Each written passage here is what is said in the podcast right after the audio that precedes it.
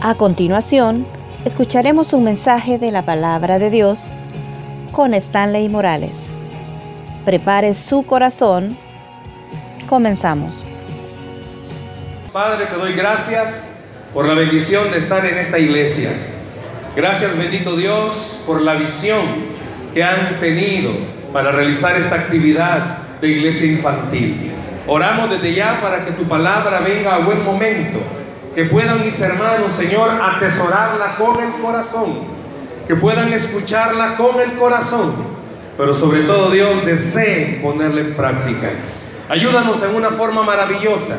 Limpia los aires alrededor de la atmósfera de este lugar y permite Dios que esta mañana tu bendición venga sobre nuestras vidas. En el nombre de Jesús. Amén y amén. Voy a hacer una pregunta que hasta la respuesta es más que lógica, ¿verdad? Pero ¿cuántos de los que están aquí esta mañana son cristianos? Varios que nos levantaron la mano, vamos a orar al final. ¿Cuántos son cristianos? Vaya, no me vaya a contestar a la ligera esta pregunta. Pero ¿cuántos de los que levantaron su mano y tienen hijos están seguros que sus hijos tienen una relación con Dios. Fíjese bien, no le pregunté si usted cree que sus hijos son cristianos, sino que si sus hijos tienen una relación personal con Dios. Vaya conmigo a la Biblia, por favor, al libro de jueces. Jueces está después de ¿qué? Josué. Eso. Después de Josué, mire, si no conoce dónde está, váyase al índice que no le dé pena. Si ve que el que está a la par suya no anda Biblia, ahí sígale, ahí sí dígale, que le dé pena, hermano. Según, perdón, jueces capítulo 2. Si ve que el que está a la par suya no anda Biblia, compártala, por favor, compártala, para que podamos leer. Y le voy a pedir algo.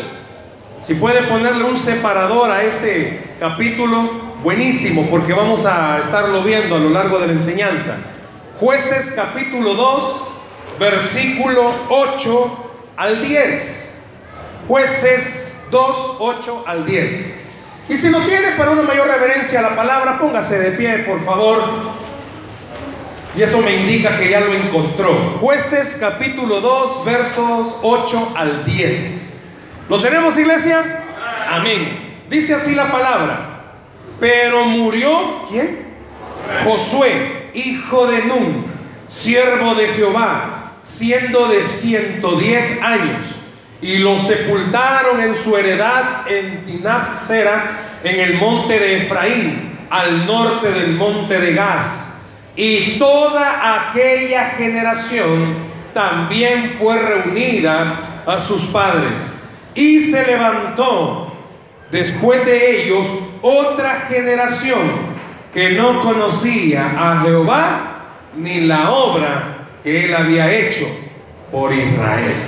Tome su asiento, por favor, gracias. ¿Qué llama la atención de este pasaje? Quiero que vea algo conmigo, por favor. El escritor de jueces nos está diciendo en el versículo que hemos leído, ya vamos a ver el contexto, que Josué, sucesor de quién? ¿De quién fue sucesor? De Moisés, diga fuerte conmigo, Moisés. Dice que Josué ya había muerto. Y llama la atención esto, ¿por qué está dando esta explicación? A este momento de la lectura de la palabra, ya no estaba vivo ni el libertador Moisés, ni el conquistador Josué. Dos personajes prominentes para Israel. Uno que los liberó de Egipto y el otro que los ayudó a conquistar. ¿El qué conquistaron? Canaán, la tierra prometida. Ya no estaban. ¿Y por qué esta mañana el querer usar este texto? Porque el mensaje que quiero compartir con ustedes esta mañana tiene por nombre el peligro que mis hijos no conozcan a Dios. El peligro que mis hijos no conozcan a Dios. Si usted observa, Los versos que hemos leído dicen, murió Josué y lo enterraron en cierto lugar, pero también murieron los padres que entraron a la tierra prometida. Este, fíjese algo, está diciendo que Josué ya está muerto, pero también los que entraron junto con Josué se murieron. Ya están muertos también los que entraron con esa generación. ¿Y qué tiene que ver con lo que está hablando, hermano, del peligro de que nuestros hijos no conozcan a Dios? No sé si se fijó bien en las palabras que terminaba el versículo 10. Dice que se levantó una nueva generación. Y la Biblia está dando una característica de esa nueva generación. ¿Cuál era? Que no conocían. ¿A quién? A Jehová. No lo conocían. Y yo quiero traer a su mente algo, y esto es hasta ilógico preguntarlo. ¿Y quiénes fueron los padres de esta nueva generación? Y no fueron los que se acababan de morir también, pues. ¿Y qué tiene que ver eso, hermano? Varias cosas y enseñanzas podemos sacar de esto. Era una generación que comenzó a crecer bajo la guianza de sus padres y notamos algo. ¿Por qué destaca el escritor que no conocían a Jehová? Si los papás de ellos habían sido los que entraron junto a Josué a conquistar la tierra prometida. Significa que esa generación de padres se perdió en el camino y no le enseñó a sus hijos lo que tenía que enseñarles. Y no nos vayamos lejos, iglesia. Estamos en una era donde usted y yo disfrutamos de las bendiciones del Señor. ¿Cuántos dicen amén? disfrutamos de su presencia. Me encantó la niña que subió, dio el testimonio. Qué lindo oír que una niña diga, el Señor me ha ayudado y yo tuve esto, yo tuve lo otro. Pero podemos decir algo, niños como ella son contados en esta generación.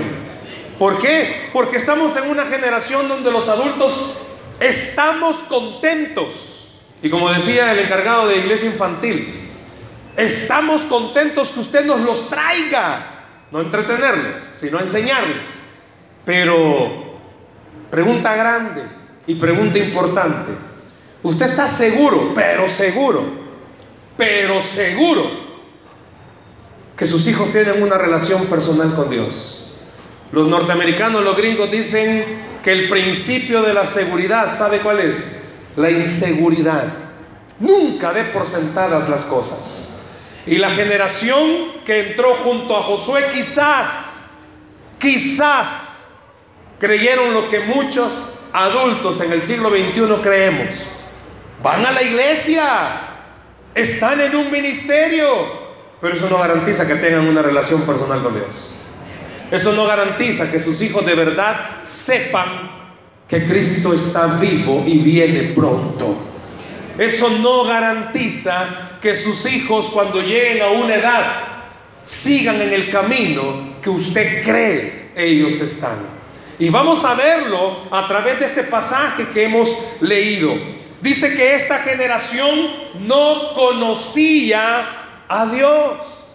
Se pone a pensar esto. Una generación de niños que crecieron ya en la tierra prometida. Esta generación que dice jueces ya creció en la tierra prometida disfrutaba de la leche y miel, disfrutaba de la tierra que Dios le había dado. Sus hijos disfrutan de sus bendiciones. Sus hijos son bendecidos por medio de la bendición que Dios le da a usted. Pero eso no es garantía que ellos tengan una relación personal con Dios. Eso no es garantía que el día de mañana ellos van a tener la capacidad de enfrentarse a las tentaciones que el mundo ofrece y ellos puedan decir, no, es mejor Cristo que lo que el mundo da. No sé cuántos podamos tener esa garantía en nuestro corazón. Repito, es que mi hijo se puede cinco coritos, el diablo se puede todos. Es que mi hijo se puede la Biblia, también el diablo se los puede. No es garantía que usted diga, pero si le compré una Biblia bien bonita que es para niños. Eso no es garantía. La gente en las casas dejan abierta la Biblia en el Salmo 91, 90, 91 para que el ladrón cuando entre no haga nada. Y el ladrón le pone notas, pongan otro que se llame lo puedo. Eso no es garantía. No es garantía que usted diga, pero es que nos venimos temprano al culto y viera qué bonito vienen. Eso no es garantía. Eso no es garantía. La garantía es que usted y yo estemos seguros que ellos tienen una relación personal con Dios. Estamos en la era de la tecnología. ¿Cuántos de ustedes seamos honestos? Sus hijos pasan más tiempo en un teléfono que es más inteligente que ellos y que usted y yo a un tiempo de conversación con usted. Porque muchas veces con nosotros cuando hablan es como, ¿cómo te fue, hijo? Bien. ¿Hiciste las tareas? Eh. No, pero contame. Eh. No, hombre, pero hablemos. Eh. Porque aprendió que el esposo y la esposa así se hablan. Ya llegué, amor. ¿Te gustó la comida? Han aprendido la era del... Decía alguien, metamos a dos mujeres a un cuarto por más de una hora. Al sacarlas, estas mujeres saben el resto de su vida. Saben todo. Pero metamos a dos hombres a un cuarto por una hora.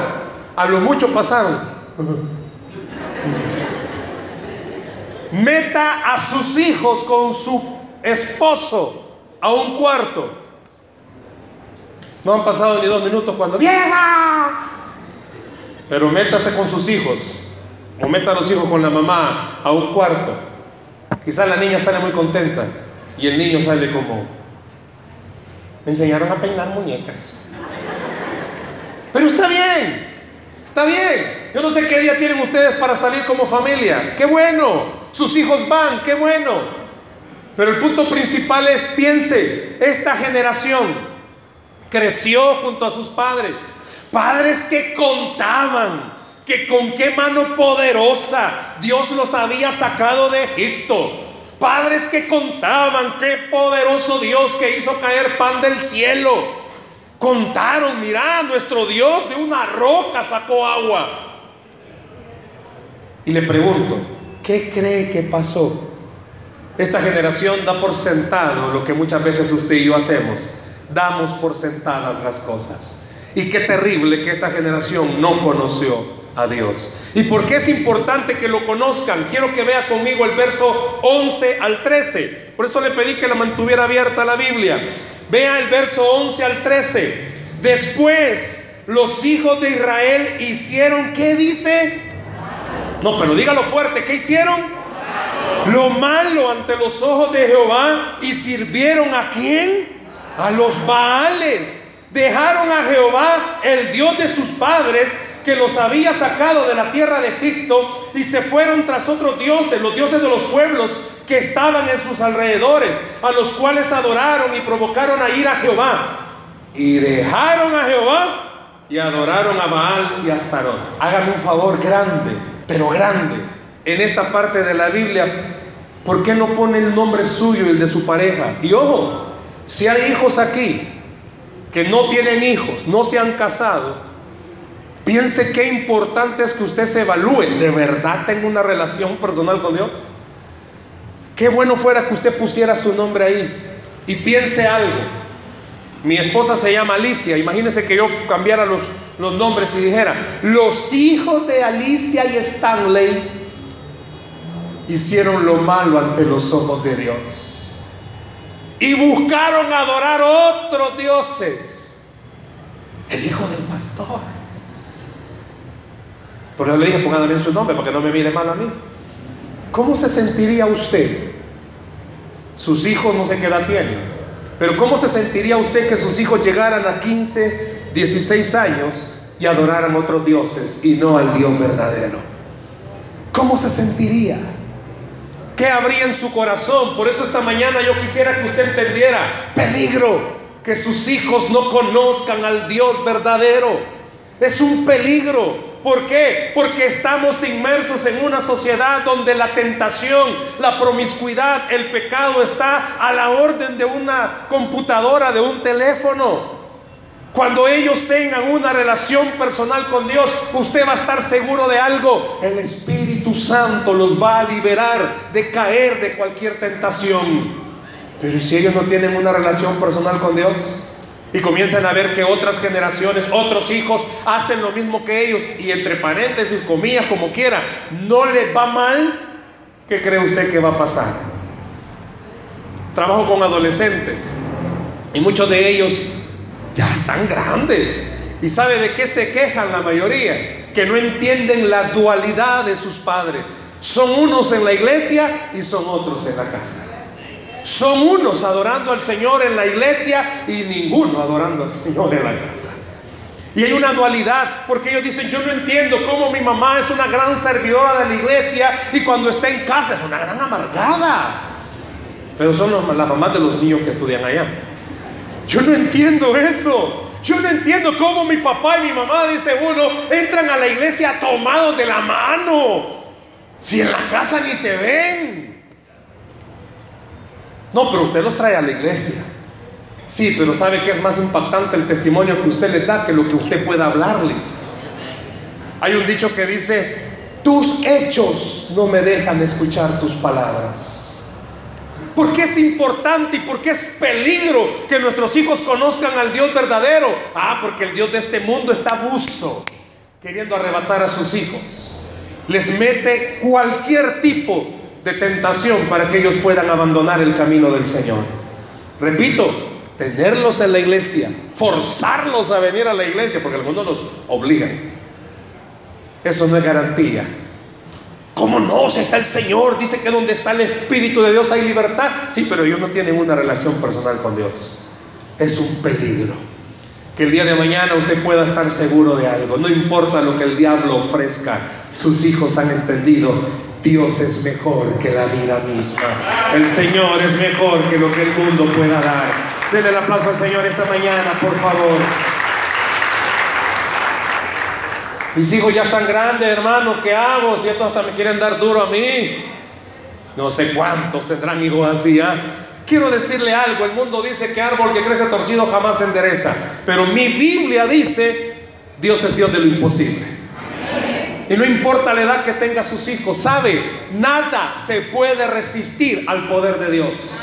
Hay una alabanza que ministra mi corazón porque menciona, no hay poder infernal que pueda soportar la presencia de Dios. No importa lo que usted diga, mis hijos ya se metieron a algo. Dios es más poderoso que cualquier cosa.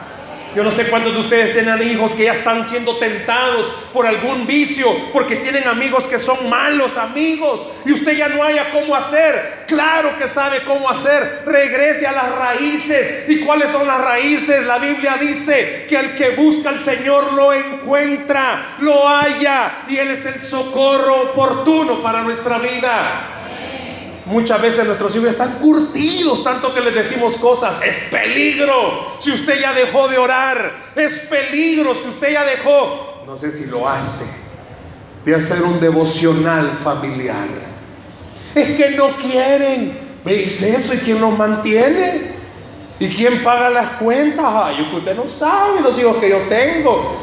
Pues quiero recordarle algo, quizás usted no sabe el Dios que usted tiene. Dios es un Dios de poder. En la iglesia donde estamos trabajamos con un ministerio de matrimonios. Ay, eso es, por así decirlo, pan diario, escuchar papás que digan, ¿y cómo hago? Viera que he querido implementar el devocional en la familia, orar, y todos empurrados están ahí, y a mí me decepciona eso. La Biblia dice que por el oír, y el oír la palabra viene la fe. Y no dice la Biblia, pues, que cuando ellos comiencen a ser confrontados con la palabra, el Espíritu Santo quitará el velo de sus ojos. Pero ¿cómo lo va a quitar? Si ni siquiera usted le dice, hijos, esta semana vamos a hacer devocional. Yo tenía como 17 años, mis papás en ese entonces no eran cristianos y, y yo andaba entre Camagua y Elote. No sabía si era de aquí o de allá. Recuerdo un día, llegué bien tarde y no llegué bien, no llegué sano. Solo encontré un papel en la puerta de mi cuarto. Yo dije, ah, este mi papá.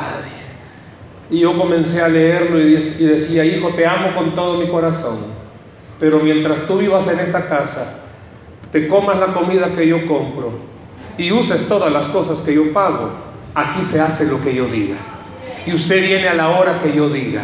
Cuando sea padre me va a entender. Y al final decía, te amo. ¿Qué cree usted que hizo este hombre adolescente? Rompió ese papel.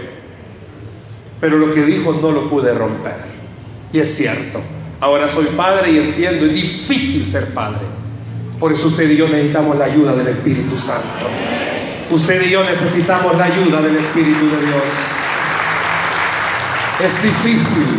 El mundo ofrece tantas cosas y nos crea la idea, es que lo tengo sirviendo, está en castillo, está en exploradores, está en alabanza, puede estar en lo que usted quiera. La Biblia habla de los hijos de Elí, el sacerdote Elí. Los hijos estaban en el templo, vivían en el templo, comían con el papá en el templo e hicieron lo malo.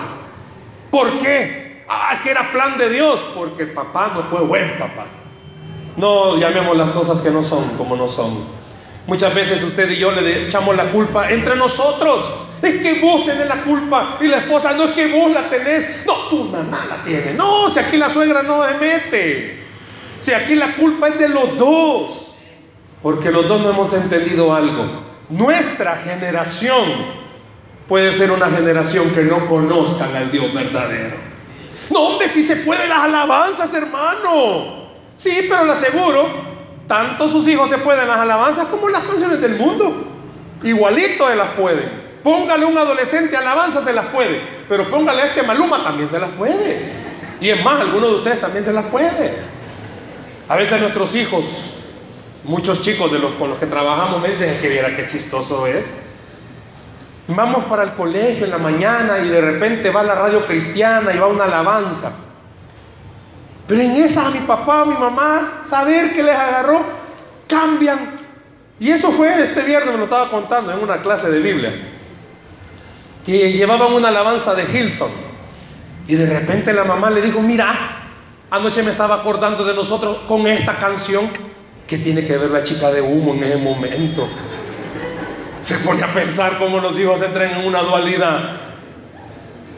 Yo sé, no, es irse a los extremos, quizás usted me pueda decir, pero sí sé algo, que si sus hijos tienen una relación personal con Dios, dice la Biblia que nada ni nadie los arrebatará de la mano del Señor. Y le hago una pregunta, ¿usted garantiza que ahorita nada ni nadie los pueda arrebatar de la mano del Señor? Hijo ya aceptó a Jesús. Sí, tiene toda la razón. Pero ¿cuántos de ustedes cuando adolescentes aceptaron a Jesús? Porque lo tuvieron que aceptar, pero no tuvieron una relación personal con Él. Quiero decirle algo. Si a usted y a mí de adultos nos cuesta seguir al Señor, imagínese a los hipotes, que dice que la rebeldía está ligada al corazón de ellos. Cuánto no más es un peligro, porque podrán adorar a dioses extraños. ¿Qué Dios extraño adoran sus hijos? Videojuegos, celular, pasan más tiempo en Facebook, Instagram. Usted tiene Facebook también y lo sigue. Pero usted está más clavado viendo lo que sus amigos dicen que lo que sus hijos dicen. Y no está mal, si usted quiere, las redes sociales usted puede usarlas para bendición. Usted puede usarlas. Nosotros, yo tengo una, una página en, en, el Facebook de versículos bíblicos. Yo uso el Facebook. También de vez en cuando subo alguna locura mía. Pero son medios de evangelismo. Y nuestros hijos, mi hijo adolescente, observa eso. Él se mete a mi Facebook y sabe que el que está en el Facebook es el mismo papá que está en el colegio, porque es mi alumno también. Y él es el mismo que está en la casa. Él, cuando usted le pregunta, ¿y tu papá cómo es? Loco, soy loco. Yo soy chiflado, hermano. Los que me conocen saben que yo de cualquier cosa saco una locura. ¿Y de usted, sus hijos? ¿Podrán decir que es el mismo en la casa, en la iglesia, en el trabajo, en el Facebook? ¿Podrá decir lo mismo? Sus hijos están viendo esta generación que entró, algo vieron que no estuvo bien. ¿Cómo es posible si creció esta generación con esta otra generación que habían visto la mano poderosa del Señor? ¿Sabe qué pasa? Que los afanes de este mundo nos comienzan a envolver. Y cuando ya Dios comienza a bendecirnos, se nos comienza a olvidar el gran compromiso que tenemos. Usted y yo somos salvos por gracia. Es una bendición ser salvos el día de hoy. Pero también es un gran compromiso que nuestros hijos sean salvos. Es un peligro que sus hijos no conozcan al Dios verdadero. ¿Por qué? Vea el versículo 14. Vea el versículo 14, por favor. Este versículo encierra una de las verdades de este mensaje de esta mañana.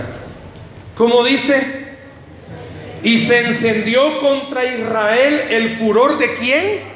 De Jehová, el cual los entregó en manos de robadores que los despojaron y los vendió en manos de sus enemigos de alrededor y no pudieron ya hacer frente a sus enemigos. ¿Qué pasa cuando mis hijos no conocen al Dios verdadero? No solo puedes tener o pueden tener el, eh, el problema de adorar otros dioses.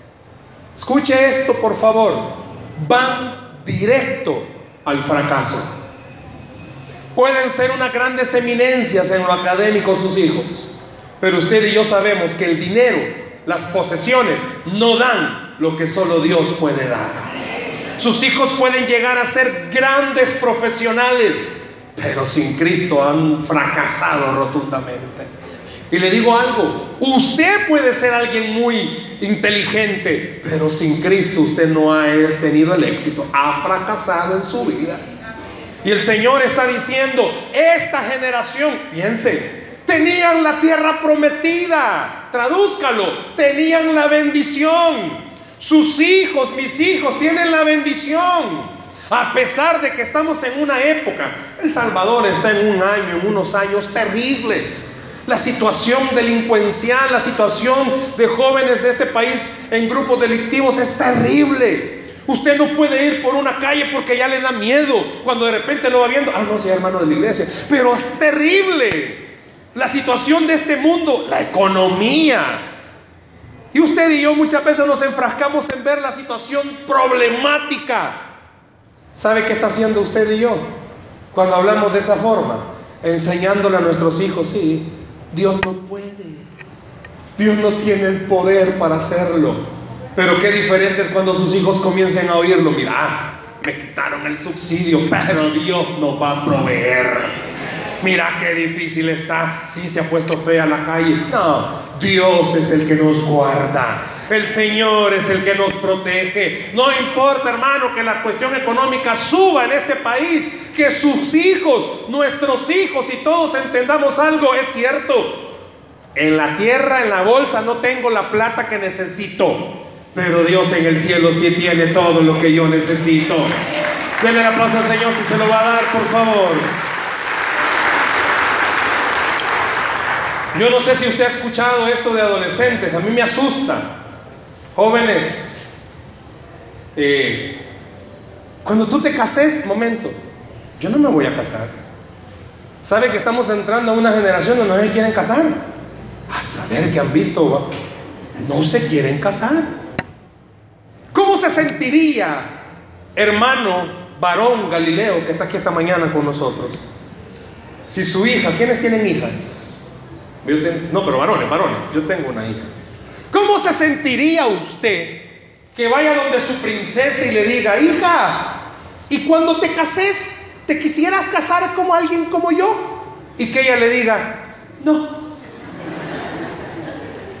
mejor como el papá de mi amiga. Terrible, hermano. Yo que en ese momento usted aceptara a Jesús nuevamente. Yo lo invitara a que aceptara a Jesús. o al revés, hermana. ¿Cómo se sentiría usted que su varoncito, o también las niñas, o sea, a veces cuando ellas hablan, dice, ay, no, yo no quisiera ser como mi mamá. Uy, si cuando te enojadas en satana toda. Uy. No sé. ¿Qué dirán sus hijos de usted? ¿Qué dirán cuando vengan? Va el carro, yo no sé cuántos de ustedes han tenido esta experiencia. Va llegando a casa, sus hijos escuchan el carro y de un solo para la cama. No quieren verlo. Porque hasta la forma de frenar y estacionarse ya se la pueden. La mamá dice, hijo, su papá viene bravo, vayan a acostarse. Porque ya lo saben. Y no está mal en el sentido, pues si somos humanos. Pero le hago una pregunta. ¿Cuántos de los padres que estamos aquí esta mañana le hemos dicho a nuestros hijos cuando nos hemos equivocado, perdóname? Van a fracasar ellos, ¿saben? Si no ven que sus padres, siendo humanos, también se equivocan. Porque muchas veces a nuestros hijos les hemos puesto tantas reglas que ellos creen que servir a, o buscar a Dios o vivir para Dios es imposible. Le digo algo, siéntase honrado de estar en una iglesia donde preparan a sus hijos de la forma en que lo hacen. Pero ellos los tienen, póngale, dos horitas a la semana. ¿Y usted cuántos los tiene? ¿De quién cree que van a aprender más? ¿De quién cree que ellos van a ser modelados más? Es terrible, hermano, si usted y yo no entendemos que el peligro que ellos no conozcan al Dios verdadero no es de la iglesia, es nuestro. Porque yo los tengo a mis hijos todos los días, me ven, me oyen, me escuchan. Ellos saben, yo le he dicho siempre esto y quizás ya lo he mencionado aquí. ¿Quiere saber cómo es verdaderamente una familia cristiana? No lo busque aquí en la iglesia, vayan a la casa de ellos. Vaya a vivir un fin de semana con ellos, ahí es lo bueno. Ahí es en la guerra del Vietnam. Cuando hay una discusión entre papá y mamá, ahí es lo bueno. Nuestros hijos se han echado, como decimos, el rollo. Más nuestras casas, que las paredes son de papel bond. ¿Usted cree que meterse al cuarto a discutir sus hijos no se echan el rollo? Si ellos ya saben, más cuando usted, querida hermana, le dice a su hijo o su hija, anda a decirle que está. Ay, esas palabras ya se las pueden.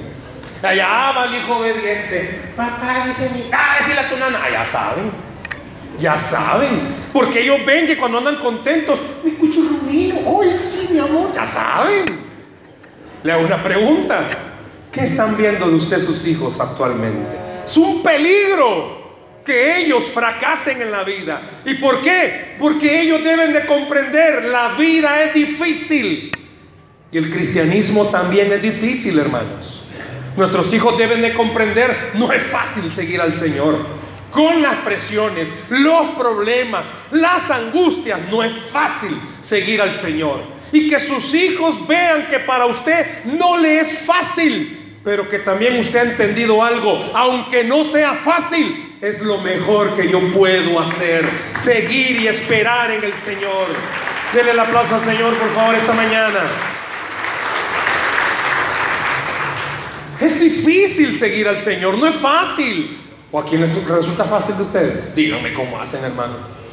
Dígame cómo hace, porque la misma Biblia no dice que no es fácil este mundo, el apóstol Pablo dijo, lo que yo quiero hacer no hago y lo que no quiero hacer eso hago.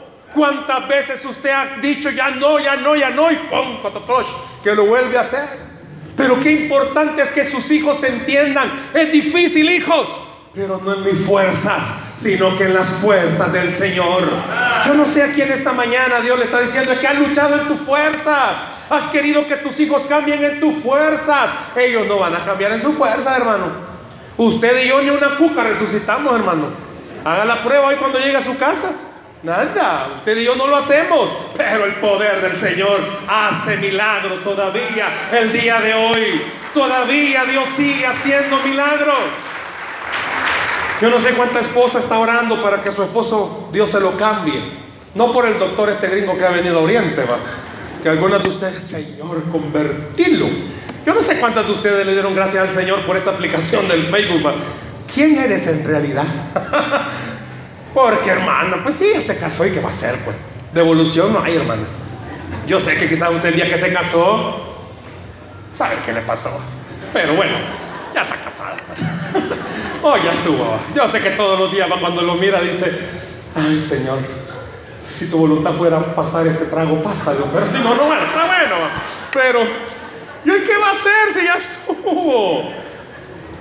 Pero sabe, Dios puede obrar en su matrimonio. Hermano, ¿y que no está hablando de hijos? Pues sí, no el matrimonio son los que crían a los hijos, pues.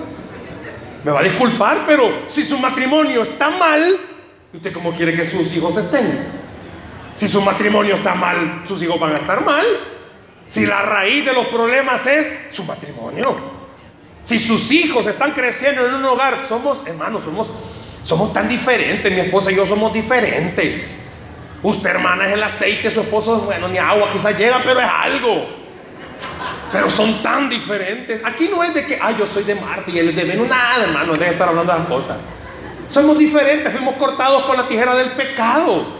¿Cuánta esposa? Voy a usar una palabra, me va a perdonar, ¿verdad? Esto le causa dolores. Sujeta. Silencio. Hay muchas mujeres que cuando uno predica, hermano, usted tiene que ser sujeta. Sometas.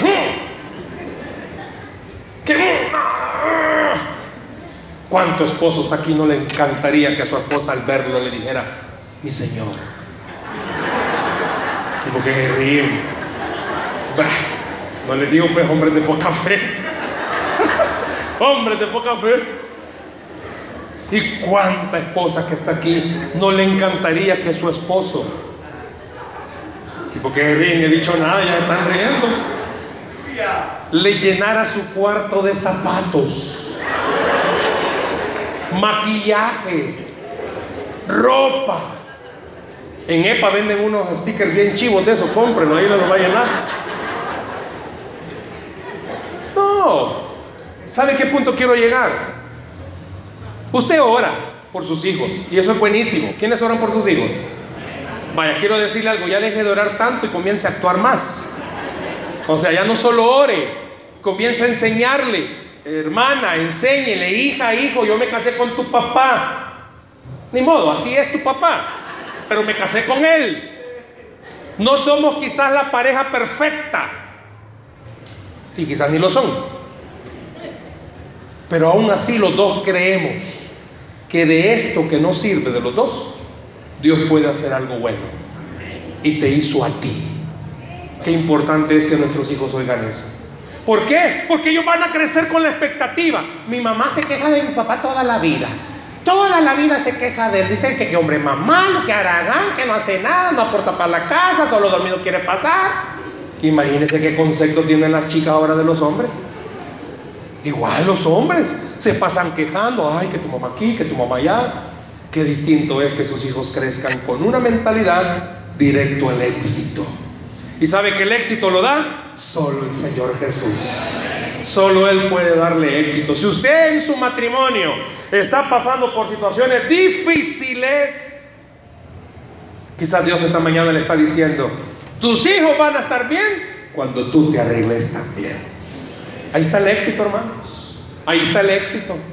Yo siempre he dicho y he molestado a las parejas con las que trabajamos, ya no estamos en los años 50. Que el esposo cuando salían allá las dos cuadras iba él y la esposa dos cuadras atrás. Ya no estamos en esa época, caminen juntos de la mano. Y nos, pero se enamoraron pues. ¿Y usted por qué se enamoró de su esposa? Ay, que en aquellos entonces, nada, que en aquellos entonces, camine de la mano, y es suyo, pues agarre bien a esa señora. Caminen juntos, que sus hijos vean que a pesar de que tienen caracteres diferentes, se aman, porque solo el Señor puede hacerlo. Yo no sé cuántos esta mañana en su matrimonio les está diciendo, es hora de cambiar, no de pareja, va a cambiar en el Señor. Solo Dios puede hacerlo. Vea conmigo el verso 15, por favor, vamos terminando. Ah, no, a la una me dijeron, ¿verdad? Gracias, hermano. Verso 15, no, no me miren así. Verso 15. Vea lo que dice el verso 15, hermanos. ¿Lo tiene? No, yo no, espérenme. Vea lo que dice el verso 15. Por donde quiera que salían, la mano de Jehová estaba con ellos. ¿Cómo? Contra ellos para mal, como Jehová había dicho y como Jehová se lo había jurado, y tuvieron que gran aflicción. Quiero recordarle esto. Lo que usted haga afecta hasta la cuarta generación, ¿sabía? Y Dios no miente, hermanos. Dios es un Dios justo, es amor, pero es un Dios justo. ¿Qué le está diciendo Dios? Es tu responsabilidad. Herencia de Jehová son los hijos. ¿A quién le dio esa herencia? Nadie de ustedes tiene hijos, hermano. ¿A quién le dio esa herencia? Dígalo fuerte, a mí. Los que son papás, dígalo, a mí. ¿Y qué está haciendo con su herencia, hermano? ¿Qué está haciendo con su herencia? ¿Cuántos de ustedes quisieran que la mano de Dios estuviera contra sus hijos? ¿Verdad que no? Pero cuánto quisiéramos que la mano del Señor estuviera con nuestros hijos. Es trabajo nuestro. A usted y a mí Dios nos lo dio. Nosotros debemos de asegurarnos que ellos de verdad conozcan al Dios verdadero. Y no lo van a conocer solo con traerlos a la iglesia. No, lleve la iglesia a su casa. Si no me caben, hermano, no, hombre. Lea la Biblia en su casa. Haga devocional en su casa. Que lo vean orar, pero orar de verdad. Que vean que usted ama al Señor. Pero que lo vean a través de su vida, hermanos. Qué lindo va a ser que usted y yo el día de mañana podamos decir, la mano de Dios estaba con nuestros hijos. El diablo quiere quitarle sus hijos. Yo no sé cuánto padre tiene un hijo adolescente que las garras del diablo se han metido. No sé cuántos tengan hijos que ya andan ahí como queriendo dar malos pasos. No sé cuántos sufren. Yo tengo un hermano mayor mi madre en ese entonces no conocía de Cristo y no supo cómo hacer para educarlo. Comenzó mi hermano muy inteligente, pero muy inteligente. Comenzó a caer en drogas, serias drogas. Yo estaba pequeño y yo lo veía a él y un día lo voy viendo con un fajo de billetes. Y yo le dije a mi mamá, mira mamá, fíjate que Eduardo se llama mi hermano, Eduardo, mentiras, me dijo, yo no le doy dinero. Como a los dos días salió llorando del cuarto de él y me dijo, tenía razón, ha vendido casi todas las cosas. Al punto que a raíz de la drogadicción mi hermano, desde hace 22, 23 años, padece de esquizofrenia. La drogadicción lo llevó ahí. Terrible, ¿verdad? Mi madre todavía está viva, gracias al Señor, y sigue siendo, como ella lo dice, su cruz. Ahora mis padres ambos son cristianos. Este, mi hermano, aceptó a Jesús hace unos 12 años. Y sabe, Jesús le ha ayudado más que la medicina. Pero es terrible. Yo tengo dos hijos y al mayor le digo, mira tu tío, tiene que ser un espejo para ti. Pero qué importante es que usted le diga esto a sus hijos. Yo le digo a mi hijo, yo soy un espejo para vos, hijo. A tus 15, 16 años yo andaba perdido. Ya había aceptado a Jesús, pero no tenía una relación personal con Jesús. Me perdí. Pero dice la Biblia que el que Dios toma por hijo no lo suelta. Y aquí estoy. Porque Dios no suelta a sus hijos. Dios no va a soltar a sus hijos. Pero es peligroso que sus hijos no conozcan al Dios verdadero. Y usted y yo estamos a tiempo, a buen momento de poder creer que Dios de verdad quiere ser el Dios de nuestros hijos. Háblele de las maravillas que Dios ha hecho en su vida. Cuéntele su testimonio, lo difícil que es. No es lo mismo venir a Cristo bueno que todo golpeado y porraciado. No es lo mismo. Dios no quiere que sus hijos, mis hijos, vengan todos golpeados y mayugados. Dios quiere que nuestros hijos vengan a Él tal cual están. Si usted tiene hijos rebeldes, esta mañana Dios le está hablando y le está diciendo, yo puedo cambiar cualquier hijo rebelde. Si usted tiene hijos adolescentes que ya andan tocando lo malo, Dios es un Dios que puede hacer que las cosas sean nuevas. Pero usted tiene que creerlo primero. Usted tiene que adquirir el compromiso de decir, no es posible, ya no es posible. A mí me llamó la atención la primera vez que vine y hoy que estaba ahí sentado. Si usted se recuerda esa película Cuarto de Guerra, la esposa salió de la casa y comenzó a decirle a Satanás, hasta aquí llegaste, ya no vas a poder seguir dañando mi hogar. Qué bueno que usted esta mañana lo entendiera, que Dios le está diciendo, mayor es el que está en ti que el que está en el mundo. Dios puede hacer milagros el día de hoy. Gloria al Señor. No confíe que solo porque ya aceptaron a Jesús y vienen a la iglesia ya estuvo. No, es peligroso si ellos no tienen una relación personal con Cristo. Que esta mañana el Dios de los cielos venga a buen momento a decirles, estás a tiempo. Mientras ellos tienen vida, hay esperanza. Y Cristo todavía sigue haciendo milagros. La Biblia dice que al que cree, todo le es posible. Denle un aplauso Señor esta mañana, por favor.